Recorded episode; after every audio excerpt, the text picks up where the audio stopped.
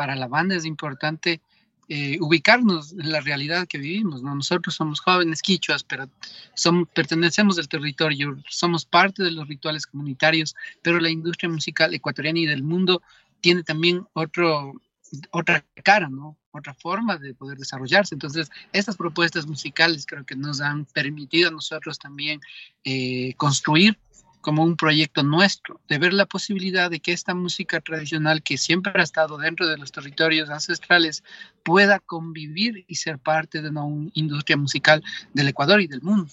Entonces, las, las propuestas musicales que son increíbles que hay también aquí en el Ecuador, que viven un proceso dentro de la industria musical, que hacen giras, que están lanzando discos, que venden eh, mercadería, por ejemplo, merchandising, todo eso nos ha ayudado un montón para nosotros también ubicarnos bajo esa misma línea, ¿no? De sentirnos como pueblos y nacionalidades ancestrales, pero también viendo la posibilidad de ser parte de esta industria. Y para ser parte de la industria hemos también trabajado un montón con, todo lo, con todos los aspectos que son importantes, ¿no? Tenemos como nuestro sello discográfico, tenemos nuestro estudio de grabación, tenemos un equipo de, productores audiovisuales, de, comunicadores que nos han ayudado a, poder ser esto, ¿no? Porque hay que recordar que la música de los pueblos y nacionalidades ancestrales, no solo aquí en el Ecuador, sino en varios países del mundo, ha sufrido un proceso histórico bastante fuerte, ¿no? De discriminación, de que esta música nunca esté en un escenario eh, digamos, compartiendo con bandas internacionales, ¿no? Siempre ha sido música tradicional, pues, que, la, que esté en el territorio. Este es el podcast de Ruidosa Caracola con Eric Mujica. Zapas ha sido un proyecto que le ha traído ojos al Ecuador, desde Estados Unidos, México, Colombia, Europa Muchas partes del mundo se han enterado del sonido ecuatoriano a través de Uma Zapas. Ellos se encuentran hoy con nosotros aquí en el podcast de Ruidosa Caracola. Tengo a Jesús Bonilla en medio ajetreo de, una previa para un show en la capital ecuatoriana. Jesús de Uma Zapas, bienvenido al podcast de Ruidosa Caracola. Hola, ¿qué más? Un saludo de parte de todos los Mazapas. Sí, estamos ahorita aquí en Quito, al norte del Ecuador. Estamos bastante contentos de poder estar en este espacio de la Caracola. Y eso, un saludo para ti también. Eh, Umazapas no solo es eh, un proyecto musical, es un proyecto que trae, ha traído investigación, ha traído influencia, ha traído participación de más de 10 músicos eh, ¿cuáles, ¿Cuáles fueron las bases para crear eh, este proyecto? Sí, bueno, Manzapas nace hace 10 años atrás. Nace por esta necesidad de los pueblos y nacionalidades ancestrales, porque nosotros pertenecemos a la nacionalidad quichua, sí, y al pueblo cotacachi acá en el, en el, en el país, en nuestro país, ¿no? que es Ecuador. Y hace 10 años, cuando nosotros teníamos 12, 14, 16 años, empieza esta necesidad de reempoderarse y una búsqueda como responsable de una identidad, eh, una identidad alrededor del idioma, de las formas de comer, de las formas de vida y también de la música, de la danza, de las expresiones artísticas. Entonces, hace 10 años empezamos con este proceso de reempoderarnos de nuestra propia música. Y para eso tuvimos varias fases, ¿no? La primera fue la de la investigación y la convivencia directa en nuestras comunidades quichuas dentro de nuestro territorio. Y crear música en base a eso, este, ¿cómo fueron los procesos? O sea, viene la investigación, se acumula toda esa información y de ahí hagamos música. Pero también es, una, un compromiso eh, y una parte también delicada de, cómo llevar los elementos eh, tanto tradicionales como la convivencia de, de, las, de las poblaciones, de un sector de, cultural muy importante del Ecuador.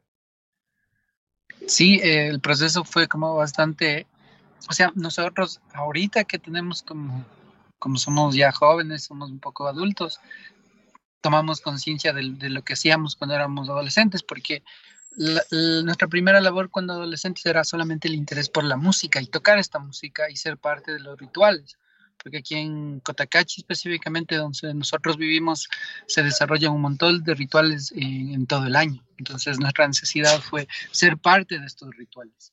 ¿sí? Entonces para eso nosotros aprendíamos a tocar el instrumento primero, convivíamos con los maestros, ¿sí? luego intentábamos como sintetizar la información para poder aprender porque una cosa es como llegar, convivir, tal vez hacer grabaciones, tomar fotos, ¿sí? Y escuchar los testimonios, porque hay que recordar que toda la, la forma de, de, transmitir conocimientos en los pueblos originarios es de forma oral.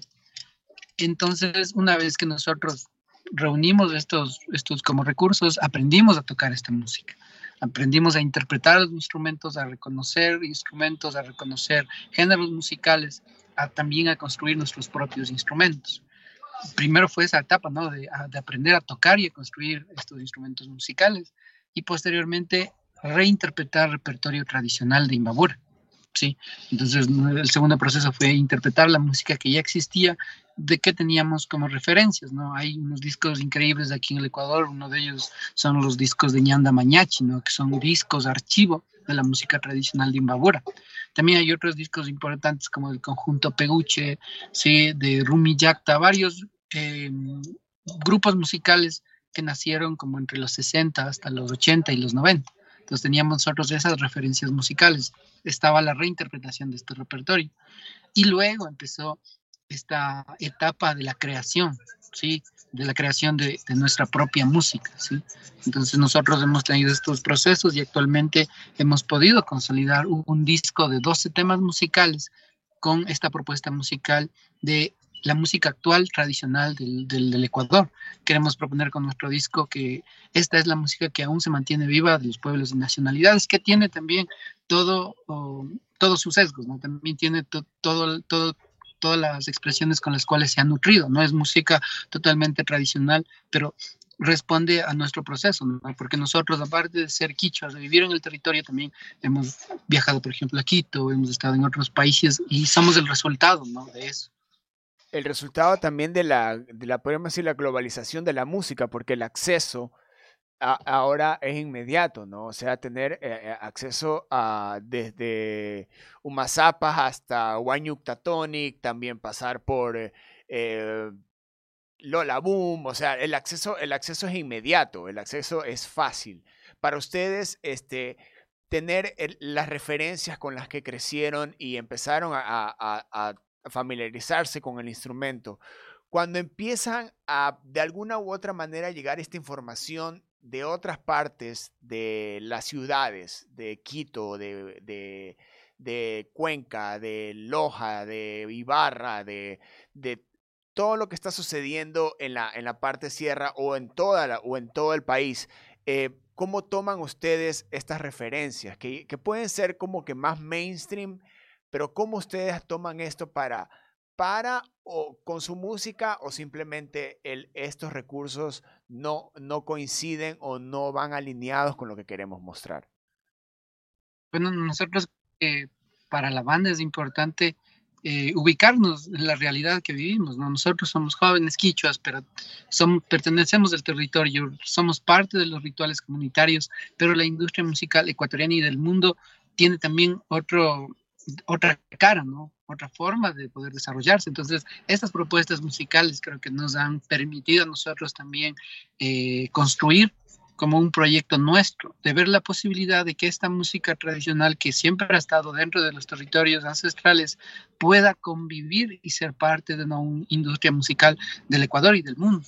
Entonces, las propuestas musicales que son increíbles que hay también aquí en el Ecuador, que viven un proceso dentro de la industria musical, que hacen giras, que están lanzando discos, que venden eh, mercadería, por ejemplo, merchandising, todo eso nos ha ayudado un montón para nosotros también ubicarnos bajo esa misma línea, ¿no? de sentirnos como pueblos y nacionalidades ancestrales, pero también viendo la posibilidad de ser parte de esta industria. Y para ser parte de la industria hemos también trabajado un montón con, todo lo, con todos los aspectos que son importantes, ¿no? Tenemos como nuestro sello discográfico, tenemos nuestro estudio de grabación, tenemos un equipo de, productores audiovisuales, de, comunicadores que nos han ayudado a, poder ser esto, ¿no? Porque hay que recordar que la música de los pueblos y nacionalidades ancestrales, no solo aquí en el Ecuador, sino en varios países del mundo, ha sufrido un proceso histórico bastante fuerte, ¿no? De discriminación, de que esta música nunca esté en un escenario eh, digamos, compartiendo con bandas internacionales, ¿no? Siempre ha sido música tradicional, pues, que, la, que esté en el territorio. Entonces, lo que nosotros buscamos es liberar esta música del contexto tradicional para ponerlo como música del mundo, eh, en un contexto más de todos, ¿no? Ahora, ahora, ahora, claro, em, vemos carteles eh, de, de, festivales internacionales donde la música del mundo está ya muy imponente. Eh, yo creo que se está cruzando esa barrera o rompiendo esa barrera de, unirla con el mainstream o hacerla parte del mainstream a la música del mundo o elementos de la música del mundo. Eh, en el caso de ustedes, su comunidad, ¿cómo reacciona al trabajo que ustedes vienen realizando? porque no solo es el, aspecto musical que ustedes eh, han tenido de poder salir y mostrar la música, su música en diferentes partes del mundo, sino que también han trabajado con Guanyuk Tactonic, que han sacado un material maravilloso, pero también eh, cómo, cómo como comunidad se han sentido de que con todo este aparato que ustedes han creado, toda esta, industrialización de su música para poder ser parte, este, ¿cómo, lo ¿cómo lo ve la comunidad? ¿Cómo ve esta ventana que ustedes han abierto para un sector que de alguna u otra manera eh, ha sido alejado eh, históricamente? Sí, creo que en, en este punto es importante como compartir nuestra posición en cuanto a la música primero, ¿no? Nosotros reconocemos que estamos siendo parte de la industria musical, que estamos saliendo del territorio y para esto nosotros como hemos desarrollado una forma de producción que nosotros la llamamos producción musical comunitaria, ¿sí? Y nuestra música la catalogamos como música comunitaria. Entonces, ¿qué, qué nos lleva este, este término, este adjetivo? ¿no? Es que nuestra música tiene que tener dos funciones importantes. Una tiene que seguir teniendo una función dentro del territorio, ser parte de los rituales y así como es parte de los rituales que pueda viajar por el mundo. Entonces, para esto nosotros hemos, hemos desarrollado varios procesos importantes para poder hacer que esto funcione, ¿no? Porque hay que reconocer que varios, varias de nuestras familias, incluso que viven, por ejemplo, yo soy de la comunidad de Turuco, viven ahí y no están familiarizadas con, por ejemplo, con las giras, con los lanzamientos, con la venta de discos, con las reservas de, de conciertos, no están familiarizados. Y muy, incluso muchos de ellos no tienen acceso al Internet como nosotros, ¿no? Como los jóvenes que estamos todo el tiempo en redes, pero por ejemplo nuestros papás, nuestros abuelitos, incluso los vecinos, aún no tienen este acceso directo a redes sociales, o si tienen el acceso a redes sociales, no tienen, no, su nicho no es el musical, por ejemplo. Entonces, para eso nosotros hemos desarrollado una estrategia importante que es hacer que esta música pueda estar en el mundo a través de redes sociales, haciendo lives, haciendo todo esto que se hace eh, para poder llegar a un público nosotros hemos desarrollado actividades importantes para que esta música regrese a la comunidad ¿sí? y sea útil para la comunidad. Una de ellas es que nosotros hemos eh, construido y hemos creado una escuelita de transmisión de saberes que se llama Urauku, donde los músicos de Umazapas eh, damos clases a niños, niñas, adolescentes, jóvenes y adultos también, de música, danza, teatro, cine, grabación también. Lo que tratamos de hacer eh, es que con esto la música regrese al territorio, que no solo se desprenda del territorio y se vaya a estar en YouTube, en redes sociales, sino que también esta música sea bastante real, ¿no? Sirva en el contexto comunitario. Entonces nosotros hemos desarrollado esta escuelita donde los músicos zapas damos talleres de música, danza, teatro, como te había dicho, a los niños de, de las comunidades. Hacemos como que esta música regrese al territorio. Eso por un lado y luego también nosotros tenemos un, un sello discográfico comunitario que se llama Anta Records. Este sello discográfico está dentro del territorio quichua en la comunidad de Turuco y lo que hace este sello es tratar de registrar ¿sí? y trabajar con la, con la música raíz de las comunidades, no solo de Imbabura, sino tenemos dentro del sello música desde el sur del Ecuador, desde Saraguro, desde el centro del país, Cotopaxi y Tungurahua, y también del pueblo afro esmeraldeño y afro... Eh, afrointeño, ¿no? que, son, que es el pueblo afro de Cotacachi.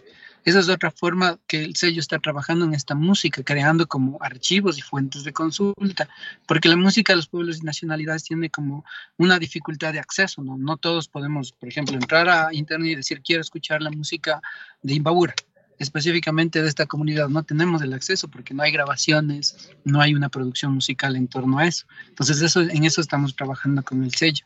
Y también lo que buscamos es crear espacios de convivencia entre la música del mundo y la industria del mundo con territorio quicho. Para eso nosotros hacemos cada año un festival que se llama Turuuku Festival, que es música quichua y música del mundo, donde traemos bandas del Ecuador y del mundo con propuestas del mundo, ¿no? Vienen, viene jazz, el anterior año vino una orquesta sinfónica, funk, reggae, música electrónica, pero estos conciertos los hacemos en territorio quichua. Ahí también tocamos los umazapas y lo que buscamos es que la comunidad pueda también convivir con esta industria, ¿sí? que capaz está fuera del territorio, pero está ahí, ¿no? Entonces lo que nosotros hacemos es crear este espacio de convivencia dentro del territorio quicho. Es increíble todo lo que acabo de escuchar y es un, un, maravilloso aporte cultural de que tiene que ser visible. Ahora, eh, hablando, estás hablando de un sello discográfico, de eh, meter la música al territorio, no solo que salga de territorio, que otros elementos artísticos, otros artistas eh, de varias comunidades también entren en su sello. ¿De qué manera ustedes logran de que esto sea, eh, eh, exista, se, permanezca, o sea, sea, sea algo de que pueda permanecer con el tiempo? ¿Cómo se lo mantiene? Sí, algo, esto es como bastante complicado, pero también bonito porque la mayoría de los músicos de Mazapas, primero todos somos jóvenes, menores de, 30 años, por ejemplo. Y la mayoría aún no estamos comprometidos o tenemos hijos y esas cosas que sí dificultarían un poco. Entonces todos, creo que todos hemos aportado nuestro tiempo, casi el 100% a estos proyectos, ¿sí?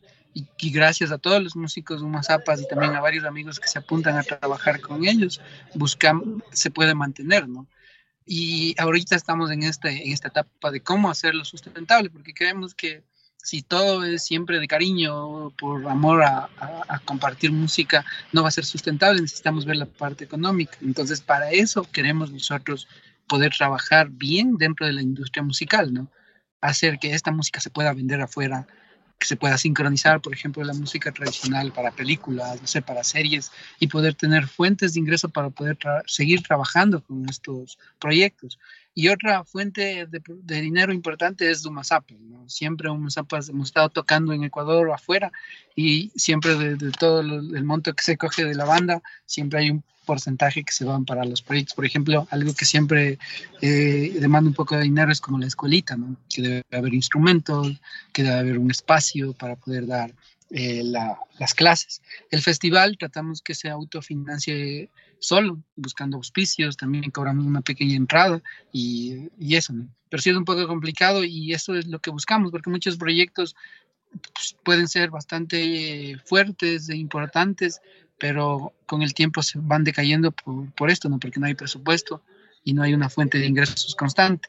Es en ese proceso estamos, de que la banda funcione, de que el sello discográfico funcione, de que el festival funcione y que todo esto que, que estoy hablando sobre la música comunitaria, que regresa al territorio, sea también real, ¿no? Y sea sustentable en el tiempo. Eso que es para nosotros como, como nuestro fin, nuestro objetivo que, que, lo estamos, que estamos buscando. Este proyecto eh, por más que lo podamos mostrar como, como una banda, como, este, como Mazapas la banda, pero esto es un proyecto, esto es un proyecto comunitario, eh, siendo un poco inmersivo en, en, en, la manera que ustedes están por ahora autofinanciando este, eh, el proyecto Mazapas para la comunidad. Eh, el Estado, el Estado conoce el, el, la existencia de Mazapas, ha habido una participación, un interés, porque aquí estamos viendo un proyecto cultural, artístico que puede mantenerse por generaciones, porque tiene que venir eh, las nuevas, los nuevos artistas que ustedes están creando en estas escuelas, los nuevos artistas que ustedes están manejando con el sello, que le están dando una visibilidad a la música ecuatoriana. No es como un sello eh, a la que, al que eh, y normalmente estamos con, conociendo o sabemos el aparato de, una, de un sello discográfico. Ustedes están creando eh, una ventana enorme para la música contemporánea ecuatoriana. Y, y, para eso yo creo que también podría intervenir el Estado. ¿Ha habido alguna manera en que ustedes han habido un acercamiento, ha habido un interés o existe esta mentalidad también de ¿para qué? Porque sabemos cuáles van a ser los resultados. Lo del Estado creo que sí es un poco siempre complicado como, como hablar, ¿no? Porque no solo en el Ecuador, sino en, otro, en varios países de Latinoamérica el Estado como que no le presta primera atención a estos procesos culturales, ¿no? Al arte en sí, porque no, no representa una fuente de ingreso económico como fuerte, ¿no? Aunque no, no siempre, porque hay que, hay que estar consciente de que también el arte mueve un montón de, de dinero, ¿no? Pero el, pero el Estado no, no, le apuesta a esto acá en el Ecuador y siempre es complicado como trabajar con el Estado eh, la parte como burocrática es complicado. Hay fondos concursables, siempre hay estos fondos que nosotros intentamos aplicar para poder ser parte de estos fondos, pero, pero es como bastante tedioso trabajar con el Estado. No es, no es plan, por ejemplo. Es que nos emociona trabajar con el, en el Estado, con el Estado. Más bien a veces es una traba, ¿no? Porque no, no, no nos ayuda. Más bien lo que nosotros pensamos y queremos es que es posible nosotros como artistas hacerlo y hacer que el arte pueda sustentar estos proyectos, ¿no? confiar en la gente que, que pueda pagar una entrada, que no diga destacar una entrada, sino que pague la entrada tal y como es, que asista a los conciertos, que asista a los shows, que asista a las clases.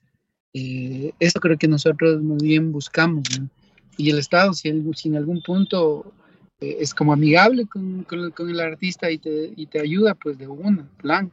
Pero por, ahora las experiencias que hemos tenido tocando para el Estado o con algún municipio y estas cosas siempre nos va mal, o nos sentimos mal, o, es medio extraño el trabajo con el Estado.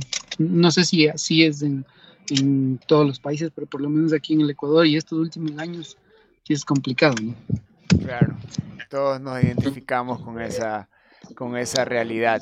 Pero lo, interesante y lo motivante de todo es que ustedes han mantenido el proyecto.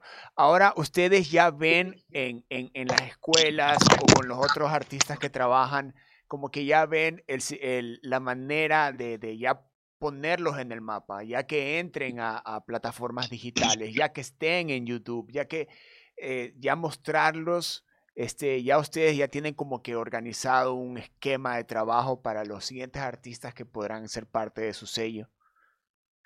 Sí, en eso estamos trabajando y también estamos como replicando eh, acciones que estamos aprendiendo ahorita con un sello discográfico con el que nosotros hemos firmado para el lanzamiento de nuestro primer disco.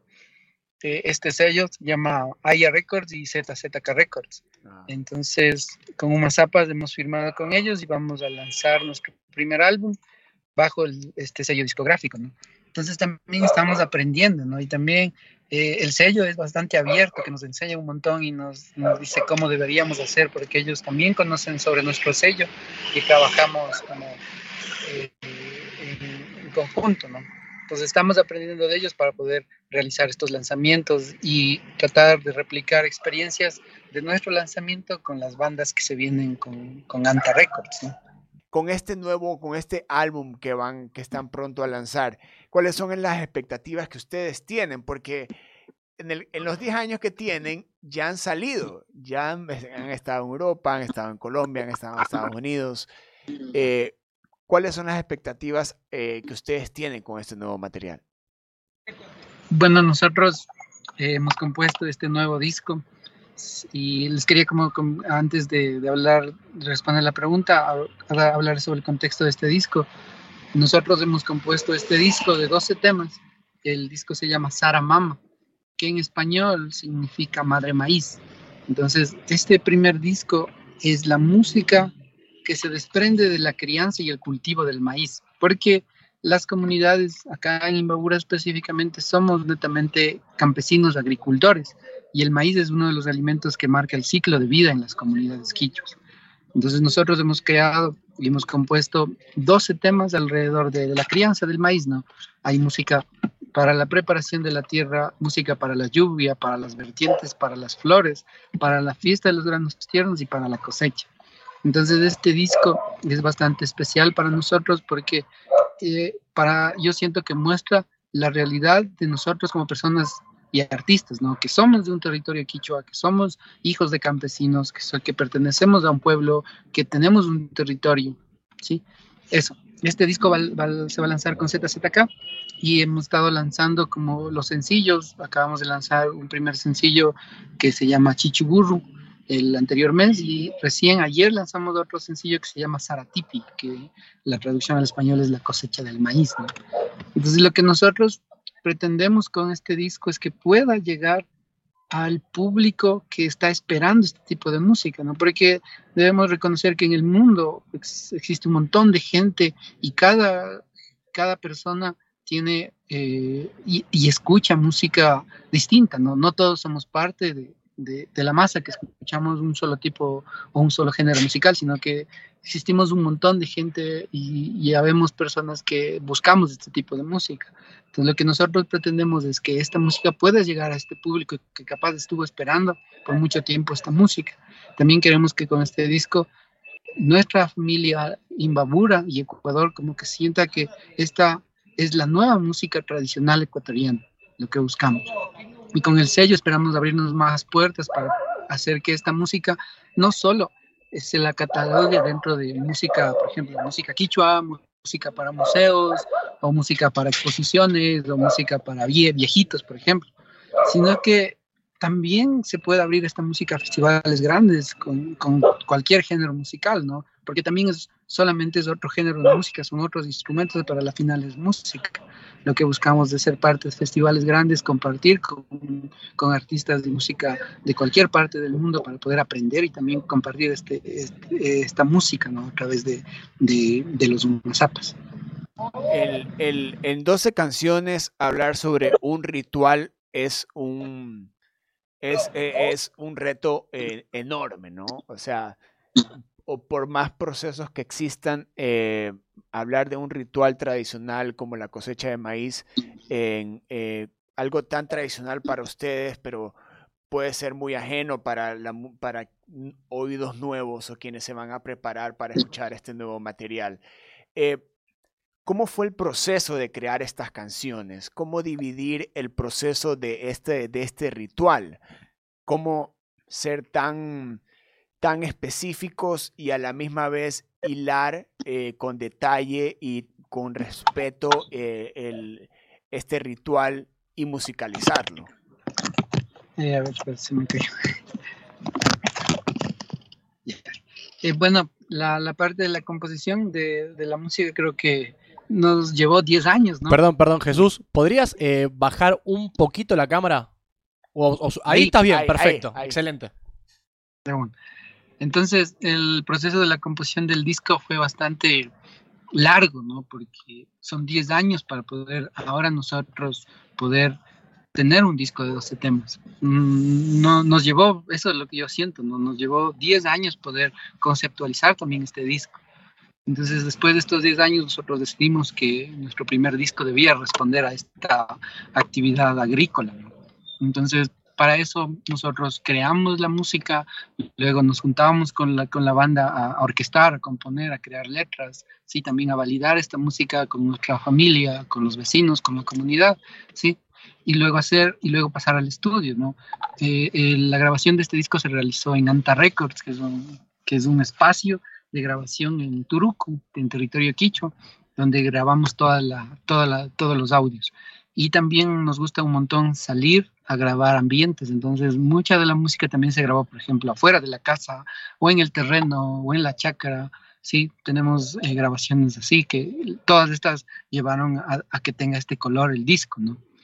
Y también tuvimos a varios colaboradores de músicos increíbles aquí del Ecuador. Está Matías Alvear, que, nos ayudó un par de líneas de contrabajo. Está Danilo Arroyo también, que fue músico, percusionista en un tema. También varios otros amigos como Tamia Villavicencio en la trompeta, Incarri Arotingo, saxofón, Nairi, trombón. Eh, ¿cómo se llama? el Alex, el Alex Alvear fue nuestra inspiración todo el tiempo y siempre, siempre estuvo ahí para ayudarnos. También siempre le agradecemos a él por, por estar con nosotros, ¿no? Y eso, y la mezcla la realizamos en Anta Records conmigo, también eh, en Mala Fama Radio, con otros amigos, con Esteban Farinango y Paul Kotakachi. Y el máster lo hizo Nicola Cruz, aquí en, Ecuador, en el estudio de él. Eh, estas canciones o en el proceso que tú comentabas de que se le, mostraban a la comunidad estas canciones para que exista la validación y, también que, sea para poder seguirla trabajando. ¿Cómo, ¿Cómo, ha sido hasta ahora en la comunidad eh, la manera en que reciben eh, eh, la existencia de estas canciones y que también se, están, se las está mostrando al mundo? Sí, por ejemplo, ahí para poder validar estas canciones pasa algo importante que nosotros, los músicos de Mazapas, también somos músicos comunitarios y todo el tiempo estamos tocando en territorio, no solo con toda la banda, con el show entero, sino como músicos tocando el arpa, el violín en, rituales en, el territorio Cotacachi.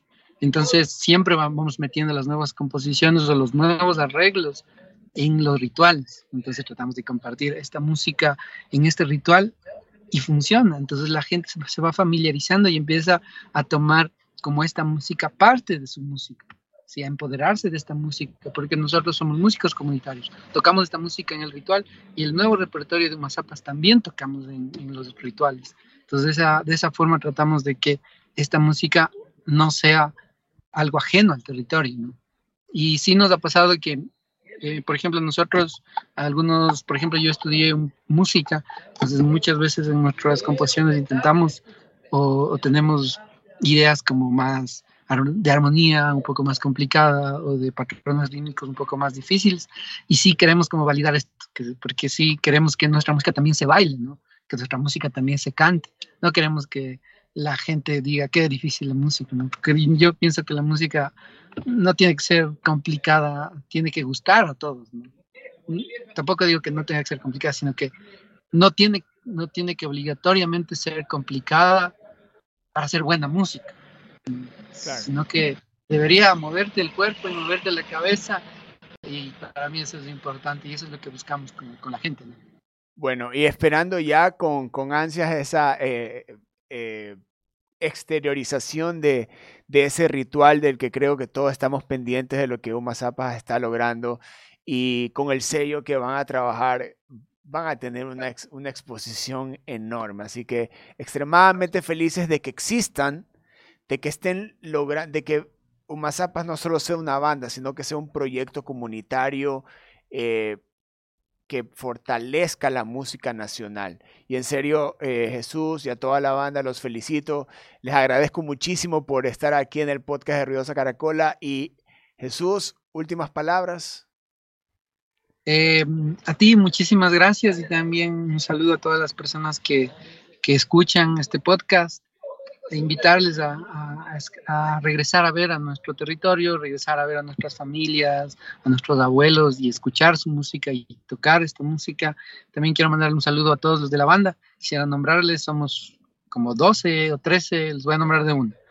Eh, Flor, Toa, eh, Félix, eh, Guagua, Luis Bonilla, Lenin, Cristian, Papsi, Tamia, Mir, Citlali, también está Fidel, también Steph, que nos, nos ayuda como en el booking, y a todos nuestros panes, a nuestro diseñador, como Sebastián Alvear, a, todos los panes que siempre han estado ahí para nosotros en los conciertos o en los proyectos que hacemos. Un saludo a todos ellos y invitarles a todos a, a las redes sociales de Umazapas. Estamos en todas las redes sociales como Umazapas, también en YouTube, que puedan ir a ver nuestros dos sencillos y también lanzamos unos dos videos increíbles. El primero fue realizado con película Super 8, ¿no? que, que es como grabaciones análogas de video. Está increíble ese video, les recomiendo que vayan al canal de Uma Zapas y de Aya Records a ver el primer sencillo y también el sencillo que acabamos de lanzar.